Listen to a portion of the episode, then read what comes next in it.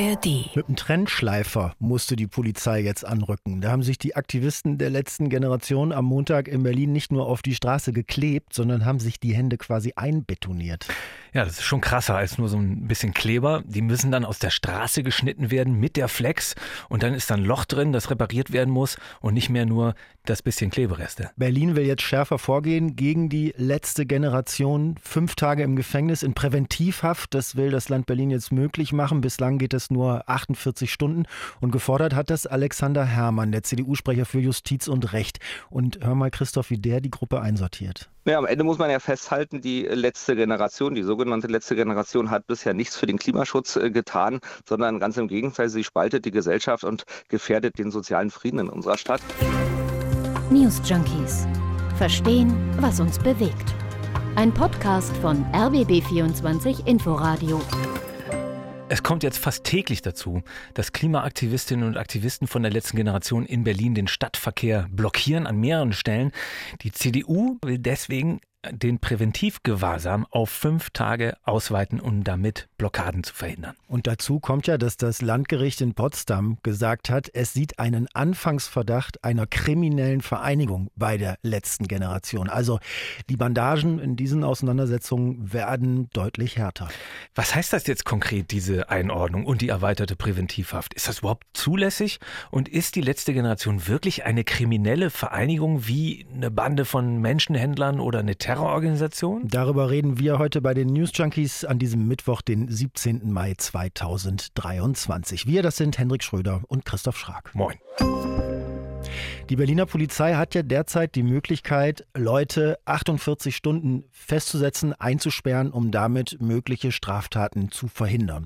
Und heute Morgen hat der Sprecher für Justiz und Recht von der CDU, Alexander Herrmann, gesagt, diese Präventivhaft hält er durchaus für ein probates Mittel gegen die letzte Generation. Das ist also etwas, was es heute schon gibt, wo wir aber sagen, fünf Tage ist sinnvoller, um eben nicht genau diese Effekte zu haben, äh, dass ein Klimakleber dann am nächsten nächsten Morgen gleich wieder auf der Straße sitzt und äh, weitere Straftaten begeht. Also das heißt, die Polizei holt dich bei so einer Aktion von der Straße und dann behalten sie dich gleich mal fünf Tage da. Also einfach so.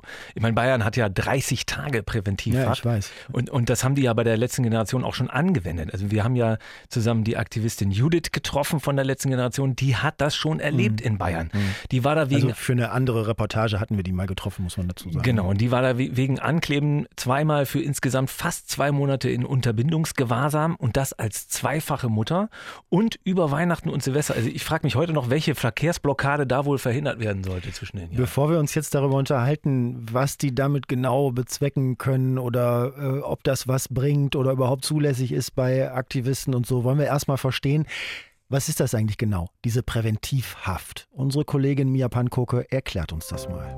Präventiv, das klingt erstmal relativ harmlos. Aber hinter der Präventivhaft oder auch Präventivgewahrsam steckt eine ziemliche Keule der Sicherheitsbehörden. Schließlich ist der Freiheitsentzug eine der härtesten Strafen im deutschen Recht. Und die Präventivhaft erlaubt es, Menschen festzuhalten, bevor sie überhaupt eine Straftat begangen haben. Einfach aus dem Verdacht heraus, dass sie eine begehen könnten. Zweck ist die Gefahrenabwehr, ursprünglich vor allem in Bezug auf Terrorismus.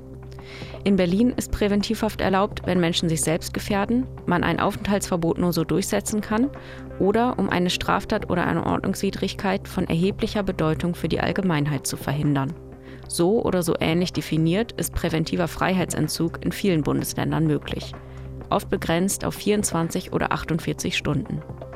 In Berlin will die neue CDU-SPD-Regierung künftig fünf Tage erlauben. Besonders weit geht das bayerische Landespolizeigesetz.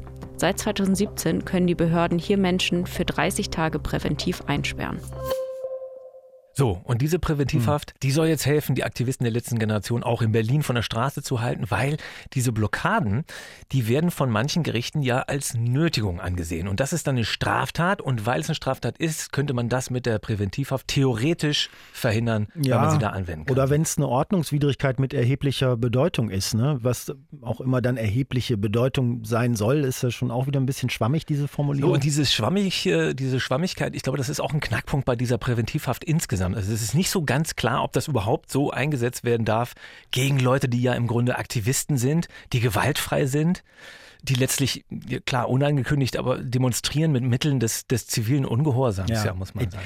Also es gibt ja nach wie vor keine einfache Antwort auf diese Frage, ob das eigentlich ein gerechtfertigter Protest ist, ja oder nein. Ich meine, auf der einen Seite sind die Ziele vom Bundesverfassungsgericht abgesegnet. Also äh, das hat der Bundesregierung die Hausaufgaben zum Klimaschutz aufgegeben. Und nichts anderes, als dass diese Hausaufgaben auch erledigt werden, will ja die letzte Generation. Aber das mit den Blockaden, mit dem Behindern anderer, mit dem Einbetonieren, ich weiß nicht, das ist, äh, ja, das nötigt andere ja schon. Da ist Oder ist es eben einfach nur lästig und nervt. Und dafür dann mit so einem Hammer wieder präventiv aufzukommen, das ist völlig überzogen, kannst du ah, auch ja. sagen. Aber lass mal erstmal auf was anderes Spannendes gucken. Und zwar, was sich der Alexander Herrmann von der CDU von der Präventivhaft in Berlin verspricht, von dieser erweiterten. Ja, wir hoffen uns einmal, dass natürlich genau diese Intensivtäter, und äh, von der solchen muss man ja sprechen, dann mindestens mal fünf Tage im Gefängnis sitzen äh, an der Stelle dann eben nicht auf der Straße kleben können. Und äh, es hat natürlich auch eine präventive Wirkung, indem vielleicht der ein oder andere sich vorher überlegt, ob es das dann wert ist oder ob es nicht äh, sinnvollere, demokratischere Wege gibt, äh, als Straftaten zu begehen, um für den Klimaschutz äh, sich zu engagieren.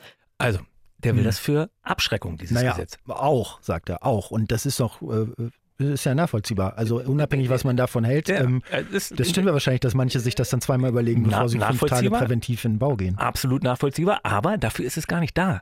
Dafür verhängt man nämlich Strafen, also zur Abschreckung. Pass auf, Bayern. Die haben ja diese 30 Tage, also Präventivhaft XXL sozusagen, und haben das ja auf Klimakleber angewendet. Jetzt hat da einer gegen geklagt vor dem Verfassungsgerichtshof, dem bayerischen, ja. der Juraprofessor Markus Krajewski. Und der sagt, das Einsperren von Aktivisten ist erstmal schon ein unverhältnismäßiger Eingriff in die Freiheit der Person, ein großes rechtsstaatliches Problem nennt er das noch und das ist das eine. Und in seiner Argumentation bei der Klage geht er auch auf die Abschreckung ein. Und das, sagt er, geht nicht mit Präventivhaft. Auf diese Weise wird natürlich ähm, etwas mit dem Präventivgewahrsam gemacht, was eigentlich vom Gesetz her gar nicht vorgesehen ist. Er wird nämlich benutzt, um abzuschrecken. Und abschrecken dürfen wir eigentlich mit dem Präventivgewahrsam gerade nicht. Dafür haben wir Freiheitsstrafen. Ähm, aber im Grunde genommen möchte man ja eine abschreckende Wirkung senden. Macht das bloß nicht. Wir setzen euch dann für einen oder vielleicht vielleicht sogar zwei Monate äh, ins Gefängnis. Ähm, und das ist aus meiner Sicht eben äh, hochgradig problematisch. Und das hat er den Kollegen äh, von Deutschlandradio Kultur in einem Interview gesagt, Anfang des Jahres. Das heißt, wenn das bayerische Verfassungsgericht der Klage Recht gibt, dann steht das mit der Präventivhaft möglicherweise auch wieder auf der Kippe. Also in Bayern und möglicherweise damit in Berlin auch, ja. Was ich hier abgefahren finde, ist, dass sich nicht mal die Polizei so ganz einig ist, wie angemessen Präventivhaft äh, in dem Fall eigentlich ist. Also die GdP, die Gewerkschaft der Polizei, hat sich mal dazu geäußert mit Blick auf diese 30 Tage in Bayern und gesagt, dass sie davon nichts halten und der Strafrahmen von Straftaten eigentlich genug hergibt, um mit der letzten Generation aus deren Sicht umzugehen. Aber jetzt gibt es ja zwei Polizeigewerkschaften und der Vorsitzende der anderen Polizeigewerkschaft, der deutschen Polizeigewerkschaft Rainer Wendt, hält dagegen und sagt, na, der hätte diese 30 Tage wie in Bayern schon gern auch in Berlin, weil er meint, die letzte Generation klebt auch deswegen gerne hier bei uns in der Hauptstadt, weil es in Berlin nicht so hart zugeht wie in Bayern. Wir sprechen hier auch von Straftaten, nämlich von Nötigungstatbeständen und vor allen Dingen sprechen wir von Freiheitsbeschränkungen zigtausender Menschen, die äh, im Stau stehen, die ihren Arbeitsplatz nicht erreichen, die wichtige Termine versäumen und vieles andere mehr. Es ist eine neue Protestform und deshalb muss der Staat äh, auch neue Möglichkeiten der Gefahrenabwehr ausloten. Gefahrenabwehr. Ich weiß nicht, ich finde das echt befremdlich mit dieser Präventivhaft. Ja, ich merke das schon. Du stellst dich ganz schön auf den Standpunkt heute. Ich, ich meine, naja, ich folge da dem Krajewski, den wir auch gleich nochmal hören werden. Ich meine, die sollen halt von der Straße geholt werden. Das, ist, das verstehe ich. Und, und damit muss dann aber auch gut sein, meine Meinung. Ne? Wie bei jeder anderen Demo auch. Aber gerade wenn man eben nach Bayern schaut, wie dieses Gesetz dort angewendet wird, dann ist doch sonnenklar, dass das eine absolute Zweckentfremdung ist. Also gerade mit dieser Länge der Haft, da wird das deutlich. Hm. Das können die ja sogar auf zwei Monate noch ausdehnen. Ach, aber okay. das Gesetz mit dieser krassen Haft, das ist ja nicht gedacht gewesen, weil irgendwelche Aktivisten sich da auf die Straße geklebt haben, sondern für hm. was ganz anderes. Hier nochmal der Juraprofessor Markus Krajewski. Krajewski. Ursprünglich eingeführt und vom Gesetzgeber gerechtfertigt wurde das alles mit drohenden terroristischen Gefahren, mit schweren terroristischen Anschlägen. Äh, und das steht natürlich im Gesetz so nicht drin, aber das ist der Hintergrund. Und wenn man jetzt sieht, was damit gemacht wird, ist das genau das, worauf wir in unserer Klage auch hingewiesen haben, dass weil das hier so weite Formulierungen sind, die so unklar definiert sind und weil das eben auch eine solche äh, umfangreiche Zeitdauer ist, ähm, ist das ein großes rechtsstaatliches Problem. Hey, wir müssen nochmal auch über diese neuen Methoden der letzten Generation reden, was wir anfangs schon kurz angesprochen hatten. Die haben ja jetzt quasi das Festkleben 2.0 erfunden, ne? ja. kann man sagen, oder? Die, ja, die mischen äh, Sand in den Klebstoff. Das klebt offenbar so gut, dass die Polizei die Aktivisten jetzt frei meißeln muss oder auch mal regelrecht rausflexen, also quasi mit Samt, Beton und Asphalt aus der Fahrbahn ja. rausschneiden. Findest du auch, dass sich der Protest dadurch schon nochmal verschärft hat? Oder? Also es ist gar nicht, habe ich dann gesehen, gar nicht das erste Mal, dass die das jetzt gemacht haben. Da gab es auch schon Berichte von letzten Jahr, aber jetzt kommt das wohl mehr vor. Mhm. Und ich meine, klar, das dauert natürlich einfach länger, ne? also teilweise Stunden länger und verursacht dadurch natürlich auch viel mehr Stau und viel längere Staus.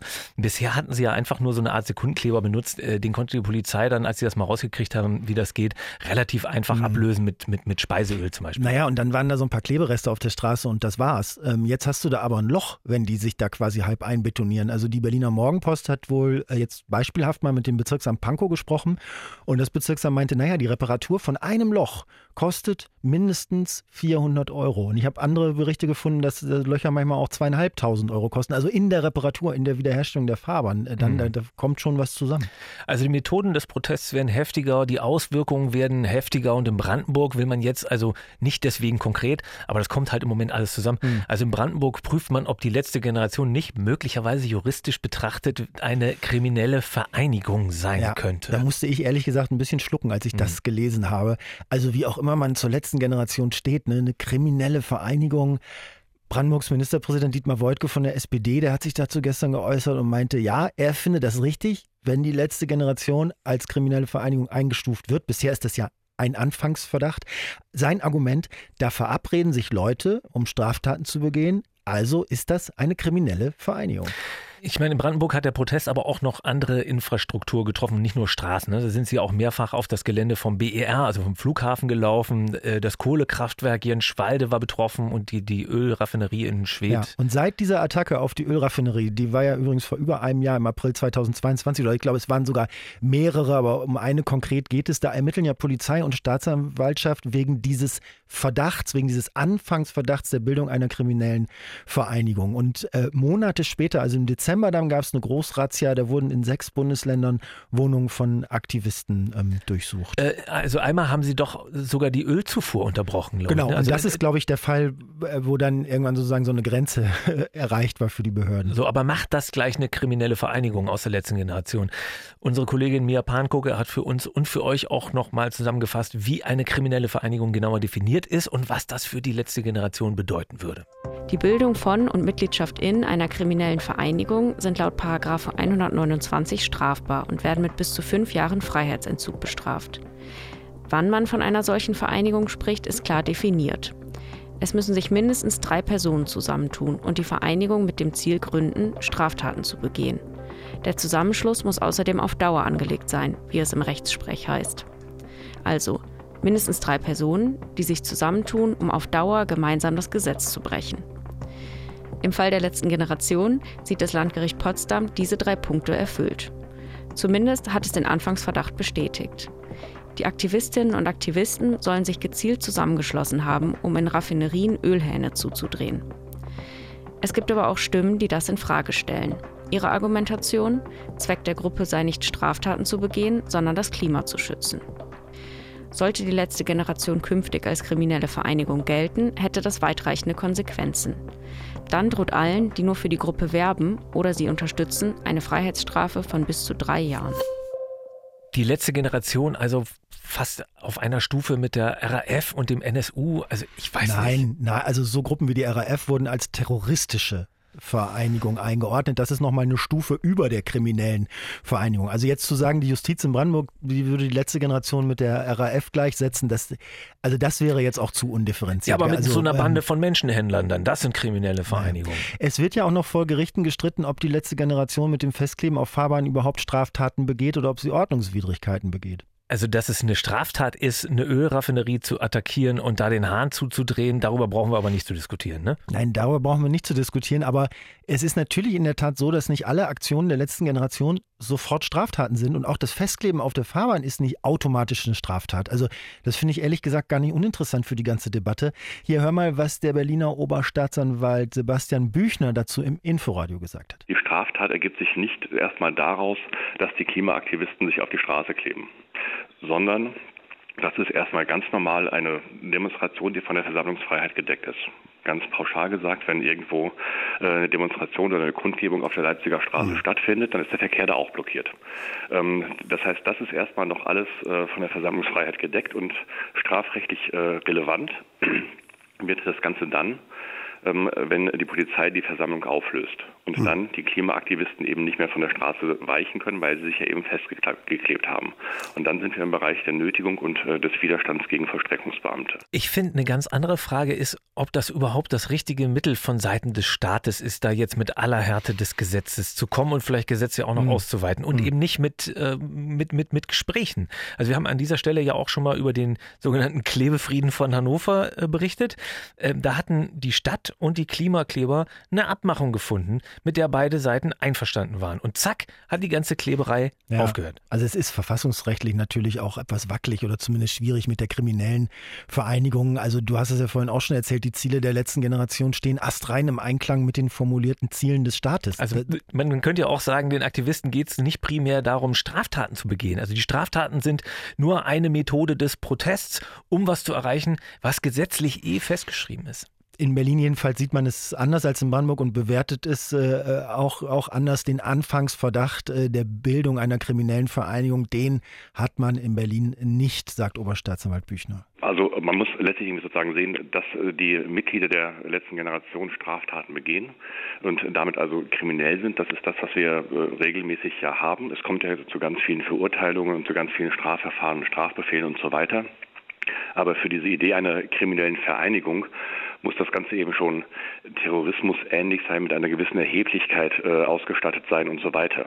Und äh, sozusagen das, das, was die äh, letzte Generation und die Klimaaktivisten insgesamt machen, ist quasi ein dauerhaftes Lästigwerden. Aber das, was die Rechtsprechung äh, fordert, nämlich eben, dass eine äh, wirkliche Erheblichkeitsschwelle ähm, äh, äh, tatsächlich gerissen wird, auch damit man irgendwie mit ganz anderen Maßnahmen, Telefonüberwachungsunterstützungshandlungen und so weiter dann aktiv werden kann.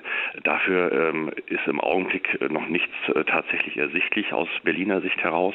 Denn das würde ja auch bedeuten, wenn die letzte Generation als kriminelle Vereinigung eingestuft werden würde, dass man die ganz anders überwachen könnte. Ja. Und ja auch dürfte. Ja, natürlich. Das waren die News Junkies für heute. Vielen Dank fürs Zuhören, sagen Christoph Schrag und Hendrik Schröder. Eine neue Folge gibt es erst am Freitag, denn morgen am Donnerstag ist ja Feiertag. Und wenn ihr trotzdem was hören wollt und wo wir gerade bei Berliner Politik waren, checkt doch mal den Podcast Spreepolitik aus. Da schaut die Landespolitikredaktion vom RBB jede Woche auf die kleinen und großen Themen aus Berlin. Zu finden wie die News Junkies unter anderem in der ARD Audiothek. Tschüss und bis Freitag. Tschüss. News Junkies Verstehen, was uns bewegt. Ein Podcast von RBB24 Inforadio. Wir lieben das Warum.